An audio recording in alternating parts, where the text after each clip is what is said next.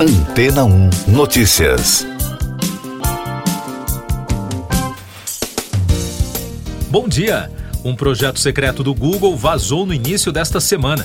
Segundo portais especializados em tecnologia, a startup Alyria, que promete fornecer internet ultra rápida no ar, na terra e no mar, divulgou um release com informações sobre o projeto Tidebeam, uma tecnologia de conectividade a laser capaz de manter a comunicação por meio do ar sem uma infraestrutura local de suporte. A startup afirma ter um contrato de 8 milhões e 700 mil dólares com a Unidade de Inovação da Defesa dos Estados Unidos. O CEO da empresa, Chris Taylor, é um especialista em segurança nacional e tem experiência com trabalhos governamentais. Além de fornecer espaço de escritório para a Lyria, um grande número de ex-funcionários do Google está trabalhando para a startup. Entre eles, Vint Cerf, considerado por muitos um dos pais da internet. Reportagens publicadas no início do ano revelaram que o Google transferiu quase uma década de propriedade intelectual, patentes e ativos para a Alyria a Big Tech detém uma participação minoritária na startup, mas os números exatos da sociedade, recursos, entre outras informações, continuam em segredo. A Lyria é apenas o mais recente investimento em formato de spin-off do Google e de sua controladora Alphabet. A gigante tecnológica abriga outras startups como a Waymo, ligada à direção autônoma, e a desenvolvedora de realidade aumentada Niantic Labs. Mais destaques das agências no podcast Antena 1 Notícias. A primeira ministra social-democrata da Suécia, Madalena Andersson, aceitou a derrota após uma eleição disputada. A primeira mulher primeira-ministra da Suécia desde 2021 disse que os resultados mostraram que o bloco de oposição de direita havia vencido. Dois dos aeroportos internacionais de Xangai cancelaram todos os voos comerciais na quarta-feira antes da chegada do tufão Muifa à costa leste chinesa. O fenômeno deve provocar fortes chuvas e ventos nas províncias costeiras. Escolas e locais turísticos foram fechados. O Departamento de Justiça dos Estados Unidos alegou que três cidadãos iranianos realizaram um esquema para hackear centenas de organizações no país e em todo o mundo. A denúncia não acusa os iranianos de atuarem diretamente em nome do governo iraniano, mas de trabalharem para empresas de TI ligadas ao grupo da Guarda Revolucionária Iraniana. O empresário russo Ivan Picarin, gerente da Corporação para o Desenvolvimento do Extremo Oriente e do Ártico, foi encontrado morto em Vladivostok. Este é o mais recente caso de uma série de mortes misteriosas entre executivos russos. Segundo a mídia estatal russa RIA Novosti, a administração de Vladivostok disse que o corpo do empresário foi encontrado perto da vila de Birigovoi.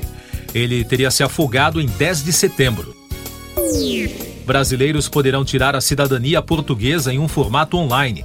Segundo Pedro Ferrão Tavares, ministro da Justiça de Portugal, o recurso pode ser liberado até o fim deste ano por meio do site da Justiça Local.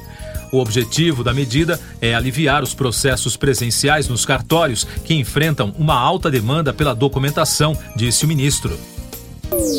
Eu sou João Carlos Santana e você está ouvindo o podcast Antena 1 Notícias, trazendo agora os destaques das rádios pelo mundo de Londres, da BBC. O cantor R. Kelly foi considerado culpado na quarta-feira nos Estados Unidos por três acusações de aliciamento de menores para sexo e três acusações de produção de imagens sexuais infantis. O júri não considerou o astro do R&B culpado de obstrução da justiça em relação ao julgamento de 2008, que terminou em absolvição.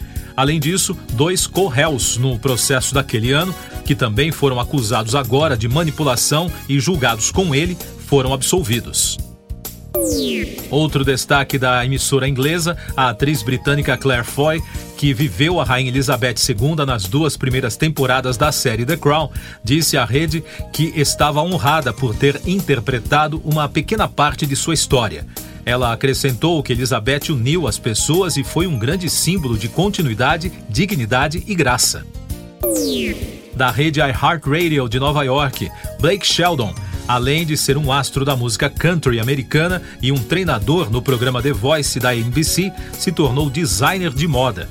O artista juntou-se a Land's End para produzir uma coleção de roupas. Sheldon reconheceu que não se considera um ícone da moda, mas disse que é fã de roupas confortáveis.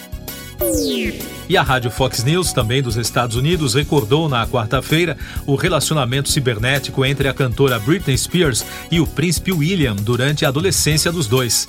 A reportagem recuperou uma entrevista da artista de 2002 ao apresentador de talk show Frank Skinner. Com apenas 20 anos de idade, a cantora revelou que convidou o príncipe de Gales para um jantar enquanto visitava Londres, mas ele nunca apareceu. Siga nossos podcasts em antena1.com.br. Este foi o resumo das notícias que foram ao ar hoje na Antena 1.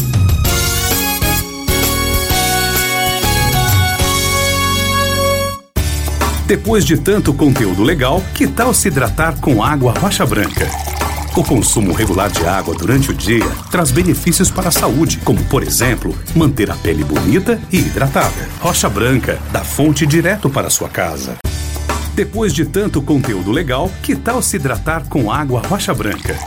O consumo regular de água durante o dia traz benefícios para a saúde, como, por exemplo, manter a pele bonita e hidratada. Rocha Branca, da fonte direto para sua casa.